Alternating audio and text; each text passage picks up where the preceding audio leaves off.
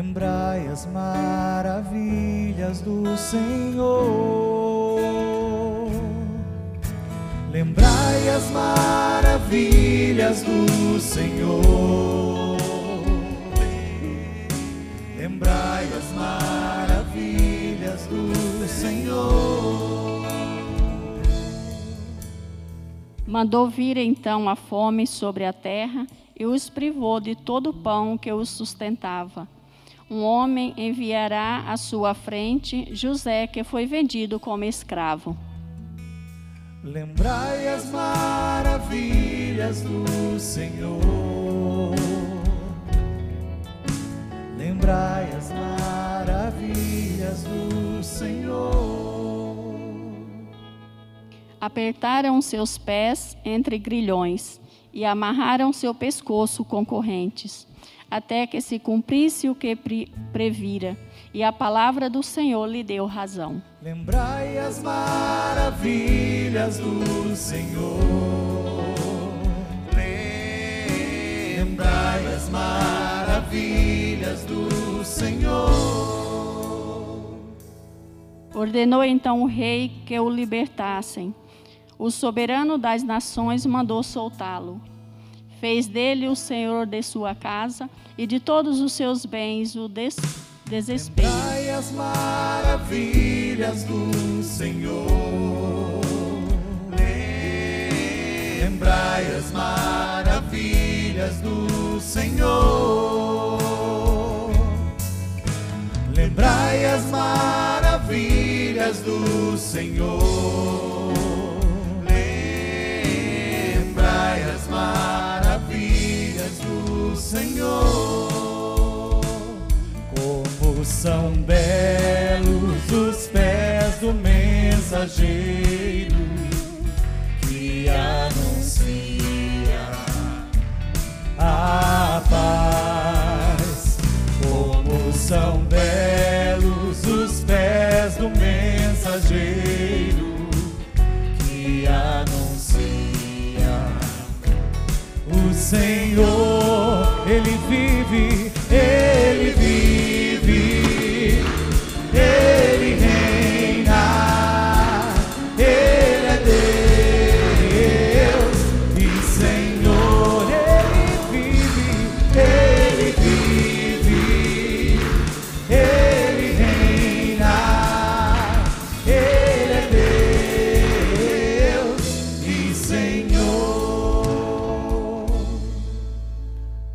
Senhor esteja convosco.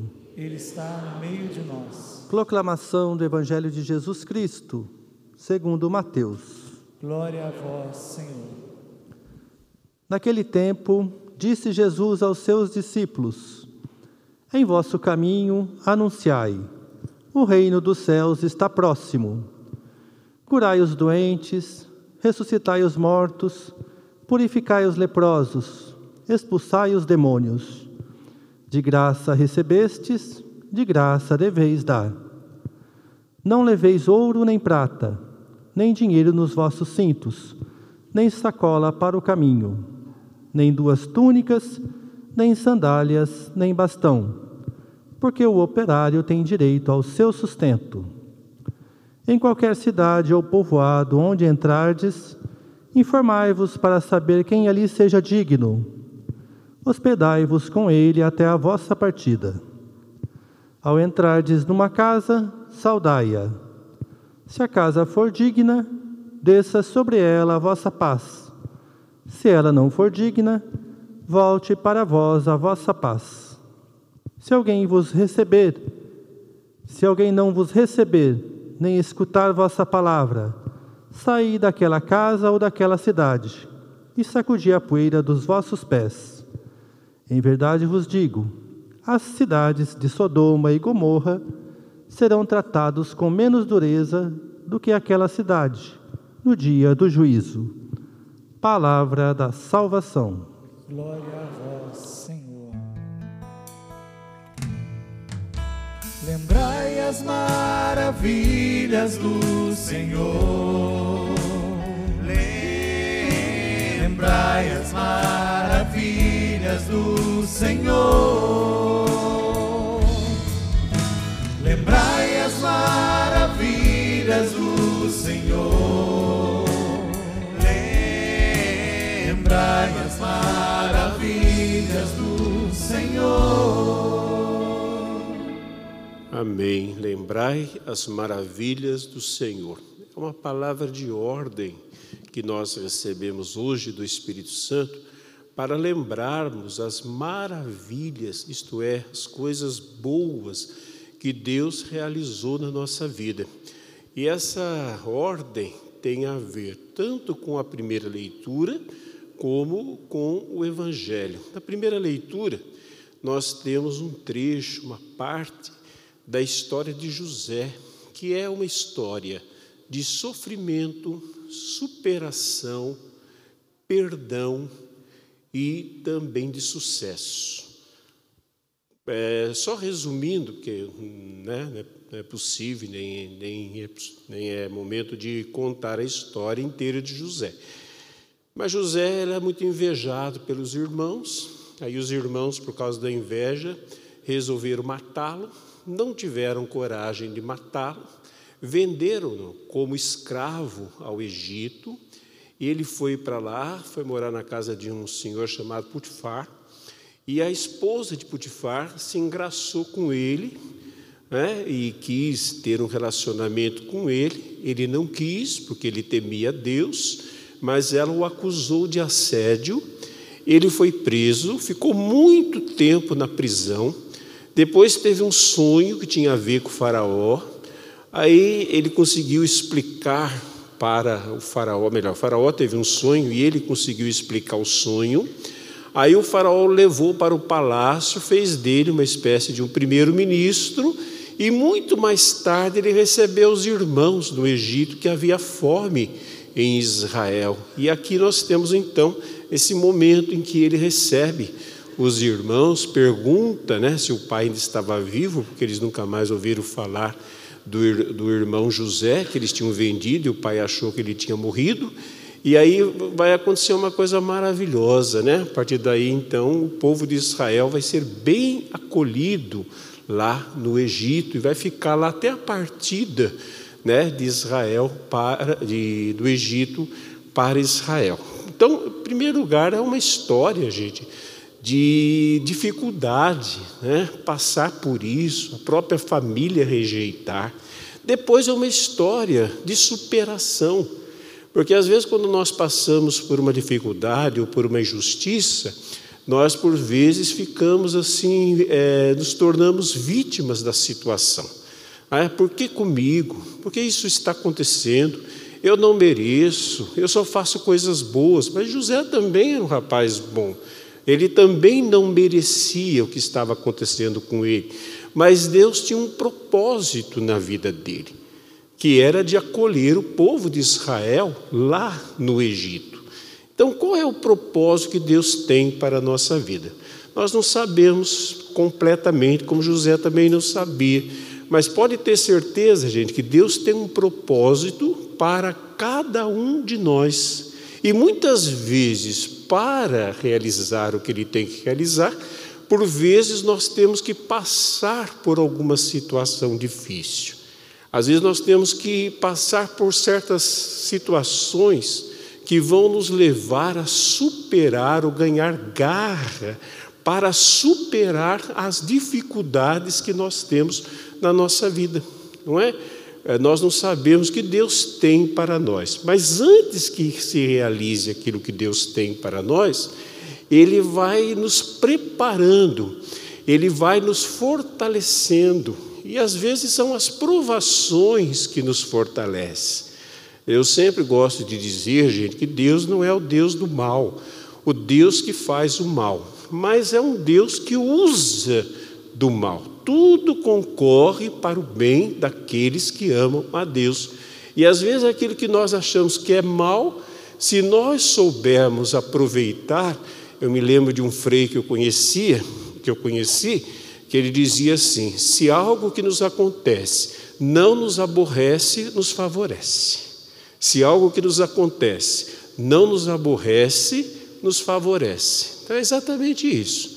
Quando eu não me deixo aborrecer ou limitar por uma dificuldade, quem sabe aquilo se transforma num trampolim para coisas maiores. Sabe por quê, gente? Para a gente poder receber coisas maiores e fazer coisas maiores, nós temos que estar preparados.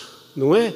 A gente precisa ter uma, uma estrutura, ter uma garra, mas às vezes isso só acontece quando nós é, passamos a viver, passamos por dificuldades.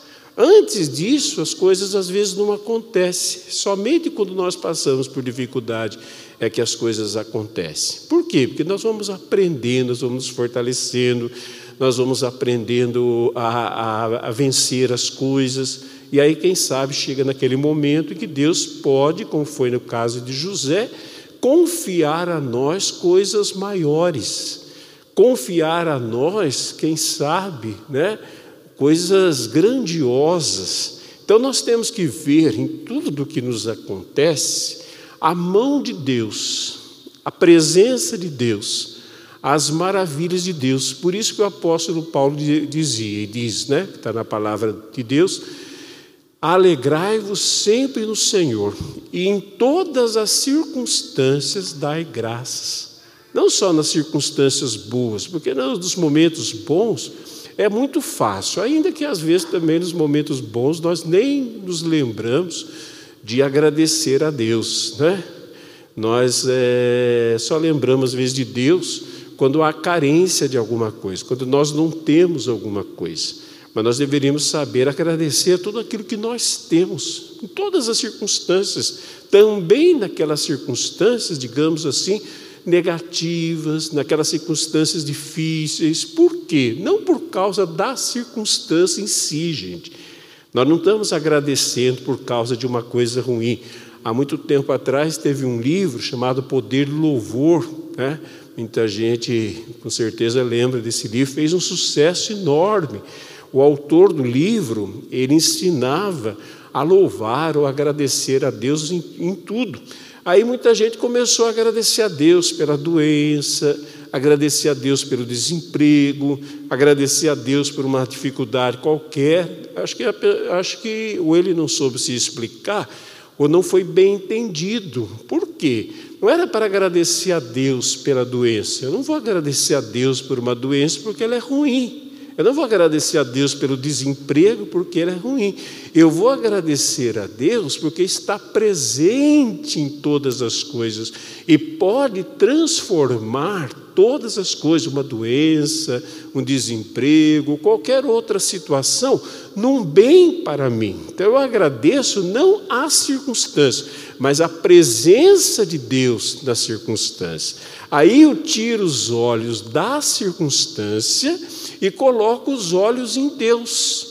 E aí, muitas vezes, eu vou ver Deus presente, mas também eu vou ver Deus agindo. E eu posso, mesmo nas dificuldades, nas provações, nas adversidades, eu posso ser feliz e posso também agradecer, posso louvar, porque eu sei que Deus está no controle de todas as coisas.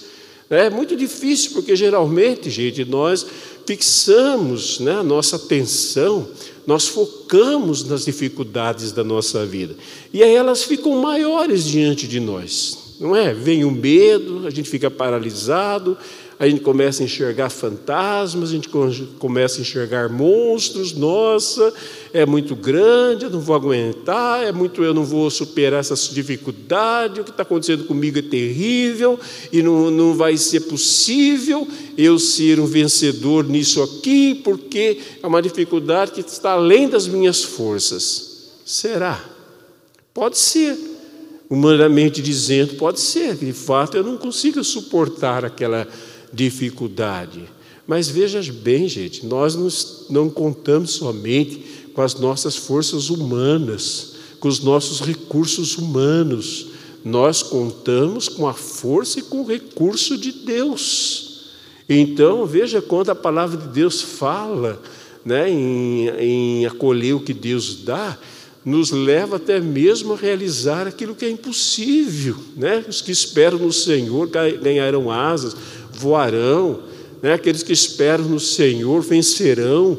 A palavra de Deus é cheio de palavras positivas para falar a respeito da força e da graça que Deus nos dá para realizarmos aquilo que Ele tem para nós, aquilo que é propósito dele na nossa vida, independente das circunstâncias, independente do que está acontecendo. Eu fixo em Deus, e ao fixar os meus olhos em Deus, eu tiro os olhos da tempestade e eu vejo Deus agindo, e não a tempestade ou a, ou a adversidade presente, mas a presença de Deus. Então, lógico que é um exercício de fé. Gente, a gente não aprende isso da noite para o dia. Eu acho que leva a vida inteira para aprender, na verdade, né? Porque mesmo quando a gente dá dois passos para frente, a gente acaba dando alguns para trás de novo, né? E às vezes a gente volta para o mesmo lugar onde a gente estava. Mas nós temos que começar a ter esse tipo de atitude, porque essa é a atitude do cristão. Em tudo somos mais do que vencedores. Então eu tenho que ter essa atitude, tenho que começar a proclamar as maravilhas de Deus, para quê? Aí nós entramos no Evangelho, né? que nos manda anunciar o reino de Deus. Mas vocês viram como que o Evangelho manda a gente anunciar o reino de Deus? Testemunhando coisas boas. Diz assim: é, curai os doentes, ressuscitai os mortos, purificai os leprosos, expulsai os demônios, de graça recebestes, de graça dai. O que, que significa isso? É que quando nós olhamos para Deus, nós percebemos que Deus está no controle da nossa vida, nós começamos a ver também, primeiro é pela fé, primeiro nós acolhemos algo que nós não vemos, algo que não está acontecendo. Por isso que a maior parte das pessoas desiste, porque andar pela fé, gente, não é nada simples, não é nada fácil. A gente enxergar o que a gente não vê, né? Isso é, vai contra a lógica. Mas é exatamente isso que a palavra de Deus nos fala. Em Hebreus, no capítulo 11, no versículo 1, quando define a fé, uma das definições da fé, né, diz assim: a fé é a certeza daquilo que nós não vemos. Mas como que nós vamos ter certeza do que a gente não vê? A gente tem certeza do que a gente vê. Em outro momento, na, na carta aos Romanos, fugiu agora a passagem, diz assim: a fé é chamar à existência as coisas que ainda não são. Não são duas coisas impossíveis. Eu ter certeza do que eu não vejo, como que eu vou ter certeza de uma coisa que eu não estou vendo? Parece mais imaginação e ilusão. E chamar à existência aquilo que não existe, mas é exatamente isso, gente, que é fé.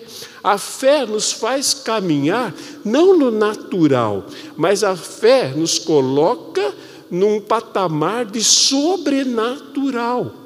Não de misticismo, não é misticismo, mas é sobrenatural. Eu passo a ter uma vida acima do natural. Por isso que Paulo dizia: Eu não ando por aquilo que eu vejo, mas eu ando por aquilo que eu creio.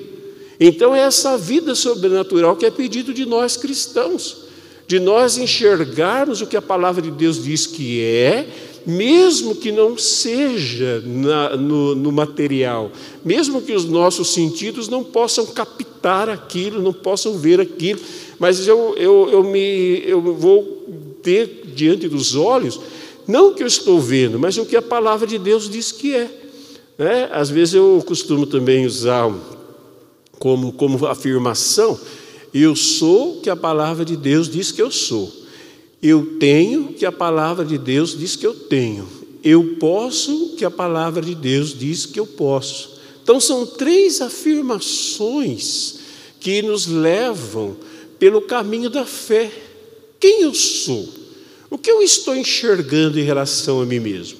Gente, dependendo de como é a nossa forma de nos ver, a gente se enxerga impossibilitado. Hoje eu estava lendo sobre. Ah, tem tanto nome hoje essas coisas. Eu não sei se é complexo, alguma coisa assim, do impostor. Já viram falar disso? É, acho que é isso, acho que é complexo do impostor, alguma coisa. Sabe o que é o complexo do impostor? São pessoas que acham que nunca vão conseguir fazer alguma coisa boa na vida. Até contava a história de uma atriz que foi, ela antes de ser atriz, ela passou num concurso, né, uma atriz americana, se não me engano, ela passou no concurso extremamente inteligente, mas ela não quis assumir o cargo, porque ela tinha presente dentro dela que ela não seria capaz de exercer aquele cargo. É lógico, gente, que todos nós temos medo de um compromisso, temos medo de uma mudança, temos medo né, de alguma coisa que exige de nós. Lógico que sim. Mas aí falava síndrome, sim, não complexo, síndrome do impostor. Depois vocês dão uma olhadinha lá. Síndrome do, do impostor, que é a pessoa que acha que é uma impostora, que, essa, que apesar dela estar tá fazendo, ela está conseguindo, ela acha que aquilo não é verdade, é uma coisa interior, é um sofrimento interior, né? é uma, digamos assim, uma doença da mente, uma doença da alma, né? não é bem uma doença, mas é um, uma atitude mental né, que leva a pessoa a achar que ela não é capaz quando ela é capaz. Mas tirando essa síndrome, essas coisas mais graves, às vezes, gente, nós vamos desenvolvendo na nossa mente uma ideia de impossibilidade, uma ideia, de limita, uma ideia limitada, nós vamos desenvolvendo. E, e às vezes nós começamos a nos enxergar não como Deus nos enxerga. Se nós formos olhar nas Sagradas Escrituras, né, como Deus nos enxerga, apesar, logicamente, de apontar também os nossos limites, é maravilhoso, gente. Que a palavra de Deus fala a respeito de nós. É maravilhoso. Olha, só para dar um exemplo, no início do livro do Efésios, fala assim: Bendito seja Deus, Pai de nosso Senhor Jesus Cristo, que nos abençoou com toda sorte espiritual, e nós somos santos e irrepreensíveis diante dos seus olhos. Nós somos santos e irrepreensíveis diante dos olhos de Deus. Mas como que nós nos enxergamos? Limitados, ruins, feios, é, complexados. Quem esteve aqui naquelas quintas-feiras que eu falei sobre a cura pela palavra, lembra? Fala, entrou diversas vezes nessa autoimagem distorcida nesse, dessa autoestima baixa. Pessoa se enxerga assim, mas Deus não a enxerga assim. E às vezes, gente, essas coisas acabam até virando falsa espiritualidade. É verdade que a palavra de Deus diz que nós somos pecadores, porque de fato nós somos pecadores, não preciso nem dizer, a gente sabe disso. Né? Que dificuldade para fazer o bem, que facilidade para fazer o mal. Todos nós temos. Só que tem gente que fixou na ideia pecador e, e, coloca com os adjetivos, né? Pecador miserável. Então a pessoa vive assim, né? Ah, eu sou um pecador miserável, eu não sirvo para nada. Será que a pessoa não está percebendo que ela está desrespeitando a Deus? Se você for numa exposição, e você olhar para uma obra de arte, a obra de arte pode até ser horrível mesmo, né? Ou não entender nada, mas se você falar para o artista, olha, a, a, o seu quadro é horrível, a, a, estátua que você fez é horrível. Gente, o artista vai se sentir completamente ofendido com aquilo. Porque o artista, ele fez o melhor. Às vezes sou eu que não entendi a obra dele. Eu tenho dificuldade para entender essas obras abstratas. Eu não entendo direito sobre isso. Eu gosto de umas coisinhas mais certinhas, né? Mas o artista sabe por que fez, o artista sabe o que é aquilo, né? a beleza que tem, tem naquilo. É não é verdade? Mas você chega lá na exposição dele, você fala: não, essa obra é feia, essa obra é, é isso, é aquilo. Mas é isso que a gente faz com o artista que nos fez, que é Deus. Quando a gente fica se é, autodepreciando, quando a gente fica alimentando autoestima baixa, quando nós ficamos buscando os adjetivos negativos. Veja, quando a palavra de Deus usa alguns adjetivos negativos, gente, não é no objetivo de nos humilhar, de nos deixar para baixo, mas só de nos avisar que nós precisamos de uma mudança na nossa vida. É sempre positivo quando Deus aponta um defeito, uma limitação, um pecado, é sempre para nos tirar daquela situação, porque Deus não nos criou daquele jeito. Deus está consertando a sua obra, Deus está reformando a sua obra, Deus está agindo na sua obra, mas Ele não está depreciando a sua obra, como muitas vezes nós fazemos. Nós nos depreciamos. Aí, quando nós nos depreciamos e não entendemos que nós mesmos somos as maravilhas do Senhor, que devemos testemunhar isso, né? anunciar o reino, anunciar a presença de Deus é também isso. Aí o que, que acontece? Se nós não acreditamos nisso, nós só começamos a falar mal de nós mesmos. Às vezes não falamos, mas nós pensamos. E pensar e falar é quase a mesma coisa. É quase a mesma coisa. Se eu penso, ah, não, Padre, mas Deus. Veja, mas olha o olhar de Deus ao nos fazer o que, Deus disse. Que porcaria, que coisa horrível que eu fiz. Não. Ele fala assim: é muito bom. Você acha que isso mudou, gente? Será que Deus olhando para nós agora diz: não, é uma porcaria, é muito bom. Só que está cheio de entulho, só que está cheio de barro, só que está cheio de, de, de impurezas. Então, o que fazer? Eu vou retirar. É simples assim, mas o que está lá por baixo, quando o ouro sai da terra, a prata sai da terra, gente, ela não sai do jeito que nós às vezes temos, num pingente, bem, bem bonitinho, brilhante. Sai cheio de terra, sai cheio de sujeira. E quem trabalha com ouro vai purificar, vai pôr no fogo, vai trabalhar com aquilo, até tirar aquilo. Por quê? Porque o ouro é maravilhoso, ele tem um valor enorme, ainda tem. Né? A prata tem um valor enorme, o diamante, uma pedra preciosa, mas ela vem em estado bruto. Então nós temos, por isso que o olhar da fé não se baseia naquilo que nós vemos a respeito de nós mesmos, que nós falamos, que nós sentimos, né? que nós às vezes percebemos, mas é baseado na palavra de Deus. Não é o que eu penso a respeito de mim, não é o que os outros pensam a respeito de mim, não é o que eu falo a respeito de mim, não é o que os outros falam a respeito de mim, é o que eu sou diante de Deus. Aí, gente, nós não vamos dar muita importância para é, pessoas que nos veem diferente e querem nos, nos derrubar. A pessoa só é influenciada por alguém que fala mal dela, que quer derrubá-la, quando ela mesma não tem autoestima. Então, o outro só ajuda a jogar terra por cima. Porque quando a pessoa tem autoestima, estou dizendo que nós não vamos ouvir uma crítica positiva, né? Às vezes o que a pessoa fala é bem verdade, não precisamos mudar no relacionamento humano, né? Isso é necessário, logicamente, a gente vai, vai se aperfeiçoando também, e às vezes uma pessoa vai falar uma coisa que é verdade, que eu preciso mudar. Agora, se a pessoa falar para você o tempo todo, você não presta, que você não sabe fazer nada, que você é isso, você é aquilo, fecha os ouvidos, porque essa pessoa não está te ajudando. Não está te ajudando. E tem gente que traz essa autoimagem desde a infância.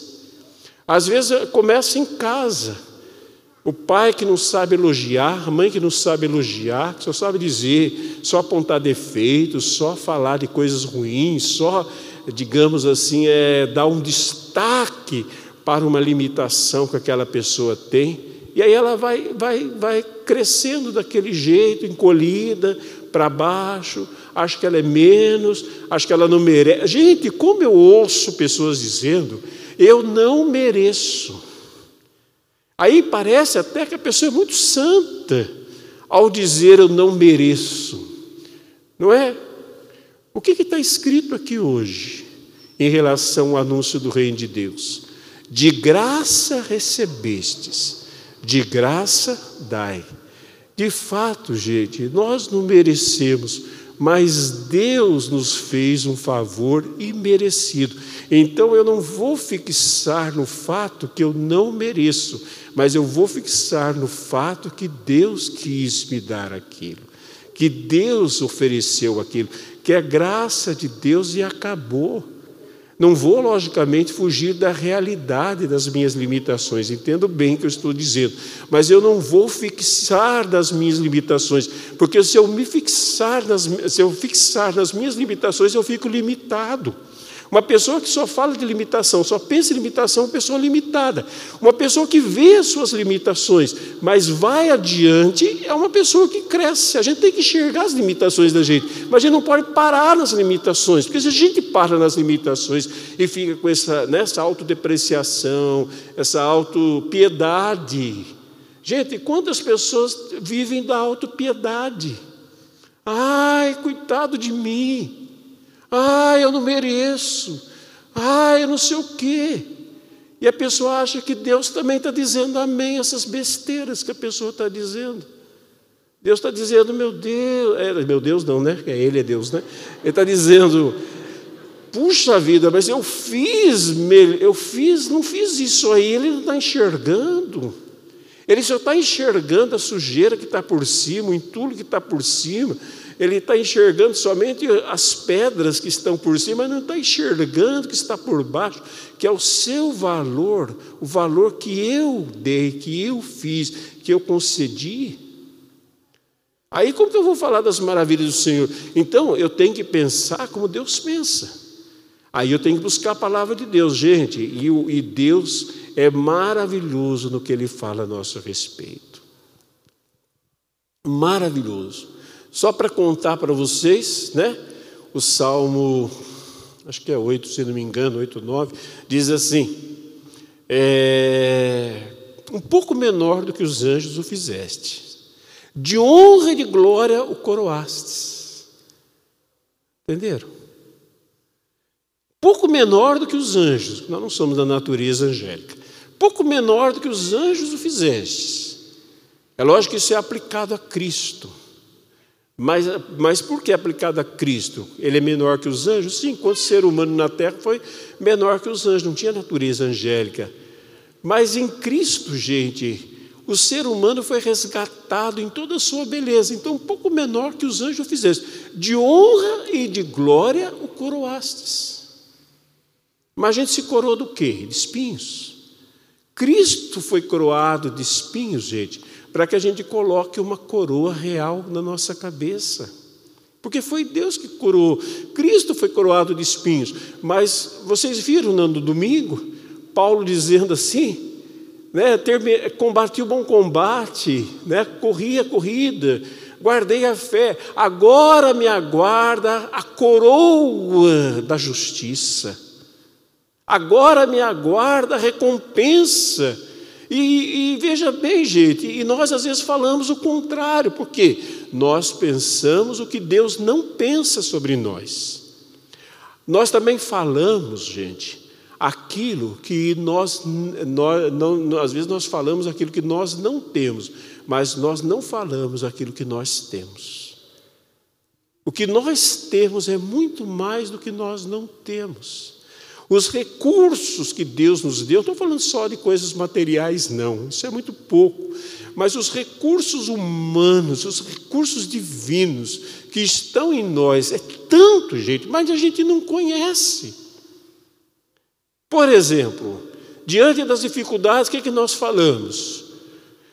Ah, eu sou tão fraco, tão, tão limitado, eu não tenho forças, eu não tenho capacidade. Paulo enxergava e falava o que ele tinha em Deus e não o que lhe faltava.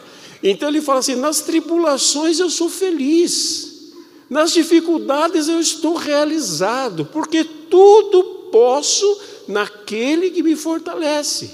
Filipenses 3,16: tudo posso naquele que me fortalece. O que, que Paulo via? Fraqueza? A dele sim mas ele enxergava algo que além da sua fraqueza, além da sua limitação, ele enxergava a força de Deus. Então ele sabia que ele tinha a força de Deus. Você sabe que você tem a força de Deus. Você sabe que você tem a alegria de Deus em meio às tristezas da vida. Você sabe que você tem o poder de superar as dificuldades, mesmo que os obstáculos sejam muito grandes, sejam muito difíceis, porque há um recurso é, divino dentro de nós para fazer isso. Em tudo sou mais que vencedor, sabe ou não sabe? Gente, às vezes a gente sabe tanta coisa, né? A gente faz tantos cursos, a gente conhece tantas coisas, a gente tem tantas informações. Agora com a internet, nós temos muitas informações, mas não temos informações a respeito de nós mesmos. Não temos informações a respeito de quem nós somos, não temos informação, informações a respeito do que nós podemos, o melhor que nós temos. Então, se eu não sei o que eu tenho, eu não utilizo. É, não é verdade? Eu não sei o que eu tenho, às vezes tem cursos que a gente aprende a utilizar algumas coisas, algumas ferramentas que nós mesmos temos e que a gente não sabia que tinha. A imaginação, falei dela na semana passada em relação a Abraão, é uma ferramenta de fé. Mas a gente não sabe que, que é uma ferramenta de fé. Por que, que a gente não sabe? Porque às vezes a gente não conhece muito bem a palavra de Deus. E por último, gente, o que, que nós podemos? O que, que nós podemos? Nós podemos tudo? Não, não somos Deus, né? Para poder tudo, mas nós podemos muita coisa. Mas muita coisa. E o que nós podemos, gente, vai muito além do natural. Não é à toa que o anjo disse para Maria: a Deus, a quem, a quem tem fé, nada é impossível, a Deus nada é impossível, mas tudo é possível também aquele que crê. Quer dizer, é muita coisa. E se tudo é possível, logicamente, que não é tudo no sentido que a gente entende. Tem coisas que não, não tem a ver com a gente mesmo, né? Agora, muita coisa é possível. Agora, gente, aonde estão esses recursos que aqui a palavra fala para a gente sair anunciando, que é de graça que nós recebemos, de graça nós devemos dar, não só devemos acolher para nós, mas devemos ensinar, anunciar o reino de Deus, gente. Não é pegar a Bíblia e ficar lendo a Bíblia na praça. Não é ficar falando né, de, de, de, de coisas da Bíblia. Anunciar a Bíblia é aprender a realidade da palavra de Deus na própria vida e depois testemunhar. Quantas pessoas precisam saber quem elas são? Mas eu preciso saber quem eu sou. A partir do momento que eu souber quem eu sou em Deus, eu ensino o outro que ele é em Deus e eleva a sua autoestima trago esperança, trago alegria, ajudo na superação daquela pessoa em relação a si mesma, quando ela está encolhida, quando ela não vê mais sentido na própria vida.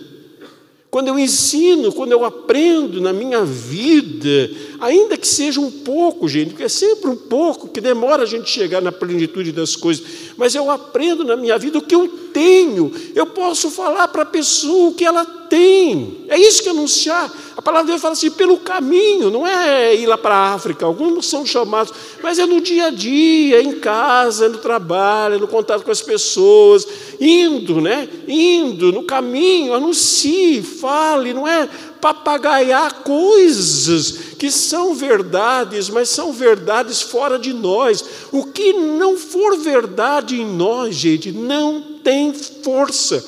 Agora, por isso que Jesus falava com quem tem autoridade. De onde vinha a autoridade dele? Sim, é a força do Espírito Santo, mas é o que ele, ele, ele vivia. Então, gente, nós precisamos mudar a nossa autoestima.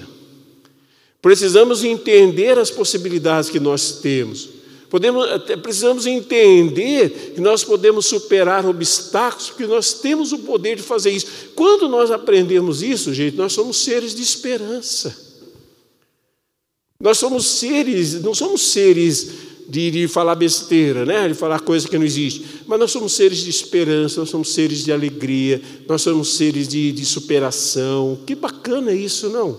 A gente poder ajudar, ainda que seja uma única pessoa, a entender como ela é, você vê uma pessoa que chega perto de você, cabisbaixa, para baixo, derrotada, e você fala a partir da sua vida quem ela é em Deus, o que ela tem em Deus, o que ela pode em Deus.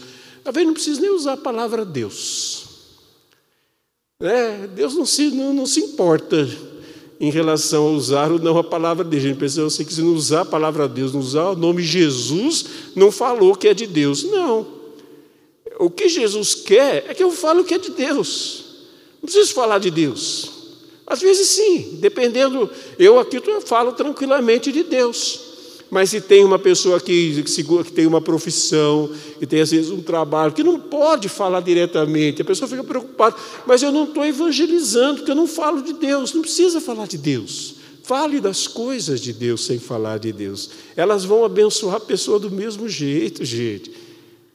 É, nós estamos falando de autoestima, Deus não sofre de baixa estima, porque alguém não fala o nome dele. Teve um tempo que tinha um movimento aí que tinha que falar as coisas de Deus no hebraico.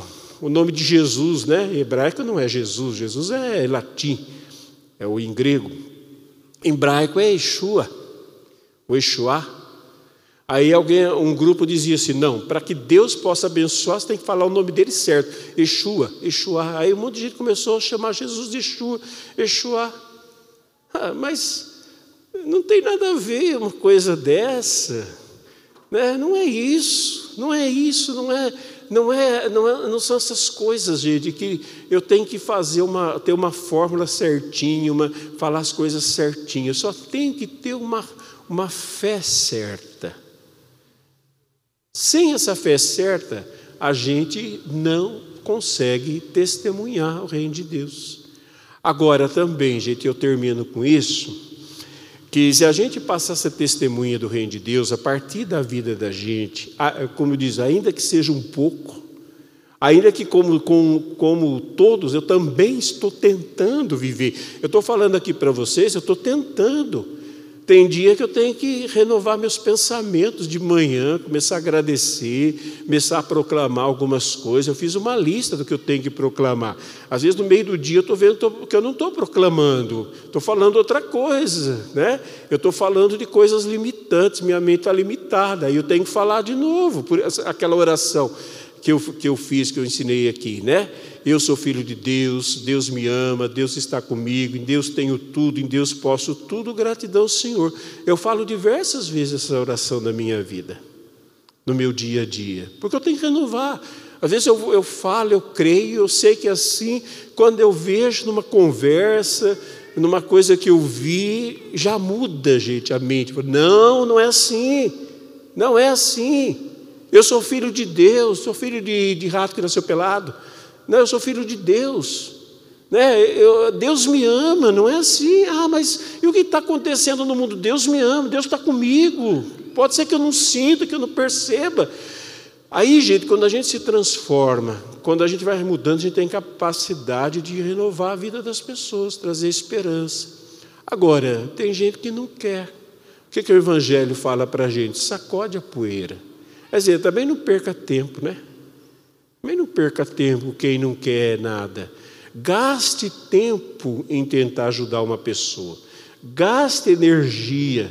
Mas quando você perceber que essa pessoa não corresponde, não quer corresponder, ela não quer sair, deixa para lá e vai evangelizar em outra cidade. Aí virá o juízo. Né? Ali fala do juízo.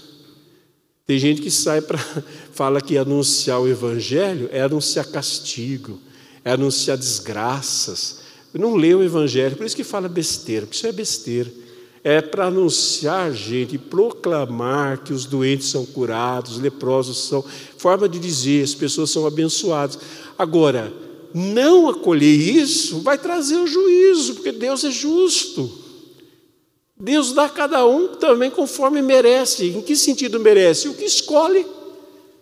E eu não falo é, aqui no dia do juízo, gente pode esperar, ah, aquele, aquele dia que Deus vai sentar no trono. Não, é, é, é hoje. Muita gente ouve, ouve, ouve a palavra de Deus, não acolhe a palavra de Deus, não quer viver de acordo com a palavra de Deus, não quer pensar de acordo com a palavra de Deus. Vem juízo na vida dela naquele dia. Naquele dia ela colhe o fato de não querer pensar, não querer se ver, não querer falar, não querer agir de acordo com a palavra de Deus. Vem o juízo, vem o resultado, mas para que sofrer, gente? Para que sofrer assim? Ai, padre, mas aí o senhor está falando de um mundo maravilhoso, um mundo cor-de-rosa, um mundo é, de país das maravilhas. Não, não estou falando, não. Não estou falando que Jesus não falou. No mundo tereis aflições, gente. Como que nós não temos aflições, dificuldades, enfermidades, problemas? Nós temos. Mas o que, que Jesus disse? Coragem, eu venci o mundo. Então, o que, que ele quer? Que apesar de eu saber que tenho aflições e dificuldades, ele quer que eu não foque nas dificuldades, mas na vitória dele obtenha em meio às diversidades, às dificuldades, a vitória de Deus na minha vida. É isso. Senão, o que é o Evangelho, que é chamado boa notícia? Hein? É doutrina? É ameaçar os outros com os castigos? Para que ameaçar os outros com castigo, gente? Hoje está cheio da internet de gente assim que fica falando né, do inferno, do diabo, da, da, das coisas que vão cair, do fogo que vai cair do céu. Para quê? Fala das coisas boas, só só virá se a pessoa não acolher a palavra. Se ela acolher a palavra, não virá nada disso na vida dela. Nada disso virá na humanidade, que Deus quer o bem da humanidade, isso aí é só resultado. Jesus fala como aviso, gente, não como proclamação. Veja se Jesus ficava na rua, ah, vocês vão para o inferno, ah, o diabo vai pegar vocês, ah, Deus vai derramar fogo do céu, ah, as coisas ruins vão acontecer. Não, ele dizia: Deus ama vocês, Deus cura vocês, Deus liberta vocês. Ele só avisava, já que vocês não querem nada disso, então o resultado virá, porque o contrário de tudo isso é outra coisa. Então existe o castigo, que é chamado na Bíblia de ira de Deus, sim, mas não como o primeiro ato de Deus contra a humanidade, mas como resultado de rejeitar a palavra de Deus, que é a boa notícia do Evangelho. Vamos ficar em pé?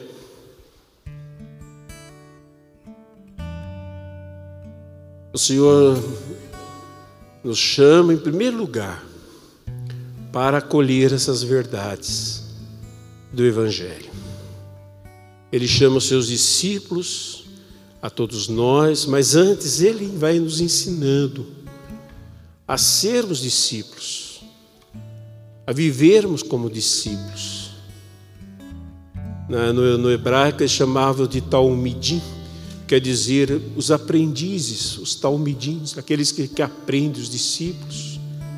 Nós vamos aprendendo com a palavra, nós vamos acolhendo, nós vamos nos de, deixando que a palavra vá nos transformando, e depois nós vamos anunciando do dia a dia, sem criar um expediente diferente do que nós vivemos sem pegar uma Bíblia, levantar uma cruz, gritar o nome de Jesus, simplesmente anunciando com testemunho de vida e com a palavra que nós somos diferentes, porque nós queremos em Deus. Até que a pessoa pergunte por quê? Aí vem o momento do anúncio explícito de Deus, por causa de Jesus, por causa daquilo que Jesus fez na minha vida. Mas e antes eu não mostrar o que Jesus fez da minha vida, ainda que eu fale dele horas e horas, eu não vou convencer ninguém. Porque Jesus é verdade, não é história. Jesus não é uma doutrina, Jesus é uma pessoa. Uma pessoa que transforma a vida da gente e nos dá um testemunho para anunciar no caminho. Feche um pouquinho seus olhos e acolha essa boa nova, esse evangelho, essa graça, graça, favor imerecido, que nos ensina a ver como Deus nos vê, a ter o que Deus nos dá e a vencer, a poder o que Deus nos dá poder e vencer. Como que está a nossa mente? Quais são as palavras que eu tenho pronunciado? Quais são os sentimentos que eu tenho alimentado? Quais são as atitudes que eu tenho é de evangelho, é de reino de Deus, reino dos céus, é de Jesus, é do bem, é da bênção, é da graça. Ou eu tenho vivido a desgraça, a não graça. Estou colhendo o juízo de Deus. Aquilo que Deus não quer é o que vem até a minha vida porque eu quero. É o inferno, é a desgraça, é o castigo, é o fogo descido do céu, é não querer o que Deus quer para nós. É isso que é o inferno, gente. É não querer o que Deus quer para nós, é não ter o que Deus nos deu, é não poder o que Deus nos deu poder, é o contrário, antítese de tudo isso. Deus nos livre disso.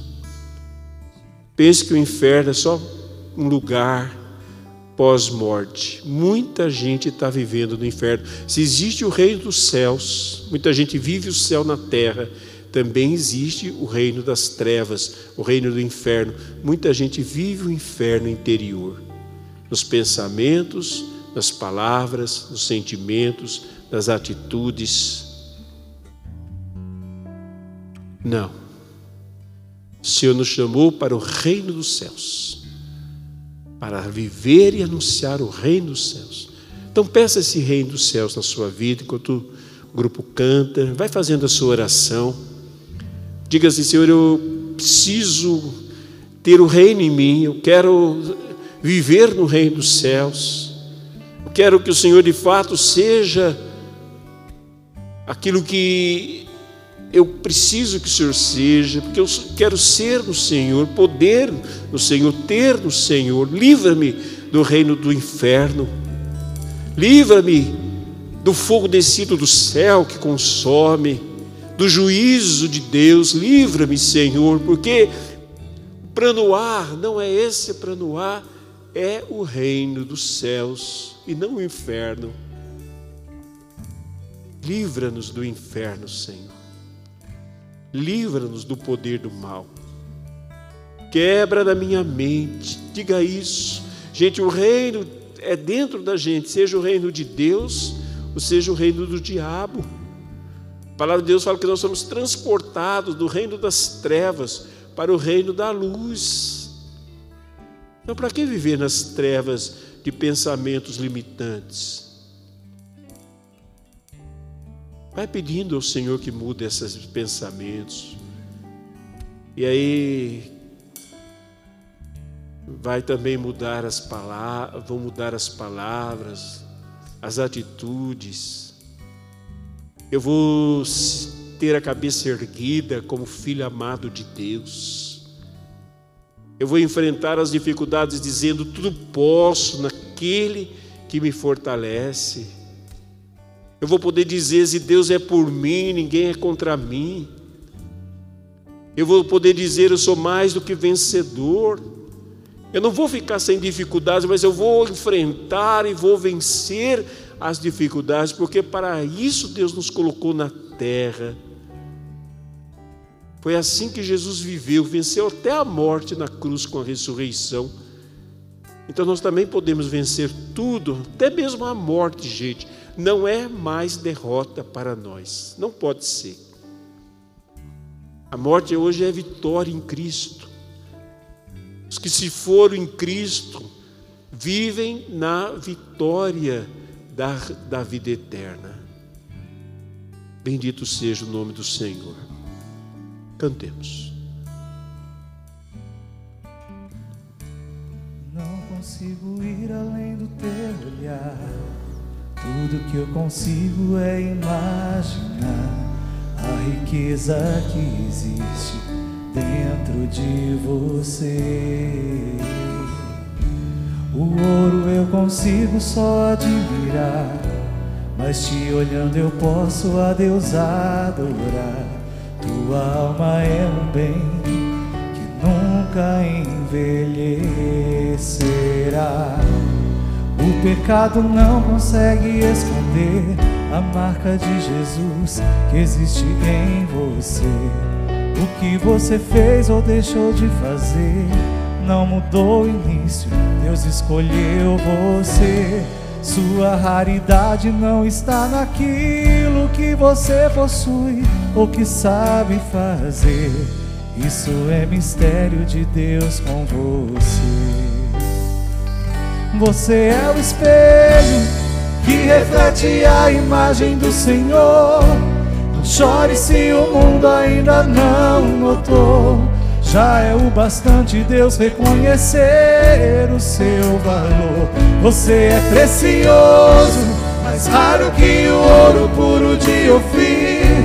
Se você desistiu, Deus não vai desistir. Ele está aqui para te levantar. Se o mundo te fizer cair, você é o espelho, canta. Você é o espelho que reflete a imagem do Senhor. Não chore se o mundo ainda não notou. Já é o bastante Deus reconhecer o seu valor. Você é precioso, mais raro que o ouro puro de Ofir. Se você desistiu, Deus não vai desistir. Ele está aqui para te levantar. Se o mundo te fizer cair, dá uma olhada, meu irmão, para quem está aí ao teu redor agora. Pode olhar, sem sair do teu lugar. Olha quanta perfeição Olha quanta coisa boa, quanto irmão Deus colocou ao teu redor. Uns mais altos, outros mais baixos, graças a Deus, todos diferentes, né? Uns com um pouco mais de cabelo, outros com um pouco menos. Uns com um pouco mais de barriga, outros com um pouco menos, né? Uns com cabelos brancos, grisalhos, outros nem deu tempo de ficar branco. Mas diante de tudo isso que nós, na nossa humanidade, consideramos imperfeição, existe algo que vai muito além daquilo que nós conseguimos ver. Existe algo muito precioso dentro de você e que muitas vezes, porque você só consegue olhar o teu exterior, porque muitas vezes você consegue somente se diminuir quando você se olha no espelho, ou quando você olha para o espelho da tua vida, da tua história, você consegue somente se diminuir. Quantas vezes eu e você nos consideramos mais dignos do inferno do que do céu? Quantas vezes ao olhar para a minha história, olhar para quantas vezes você olhar para a tua história, se considerou mais digno do inferno do que do céu? Mas eu dizia no início na oração e vou repetir para você: Deus te trouxe nessa noite aqui para dizer para você o quanto Ele te ama do jeito que Ele te criou, a imagem e semelhança dEle. O pecado, aquilo que você fez ou deixou de fazer, não mudou o fato de que Deus te criou para a eternidade, de que Deus te criou, te criou para a bênção, de que Deus te criou para a prosperidade, de que Deus te criou para aquilo que é bom e não para colher talvez aquilo que você está colhendo porque você se diminuiu de tal forma a ponto de deixar a tua vida chegar aonde chegou hoje. Deus te chamou aqui nessa noite para te dizer isso. Você é espelho, imagem, semelhança, precioso, raro. Deus te chamou aqui nessa noite para dizer que você tem valor. Você é o espelho que reflete a imagem do Senhor. Não chore se o mundo ainda não notou. Já é o bastante Deus reconhecer o seu valor. Você é precioso, mais raro que o ouro puro de Ofir. Se você desistiu, Deus não vai desistir. Deus está aqui para te levantar. Se o mundo te fizer cair, você é, você é o espelho, canta, que reflete isso, toma posse disso. Já é o bastante. Você é precioso, você é precioso. Se você desistiu, Deus não vai desistir. Ele está aqui para te levantar. Se o mundo te fizer cair. Amém. Amém. Pode sentar, vamos fazer o nosso ofertório.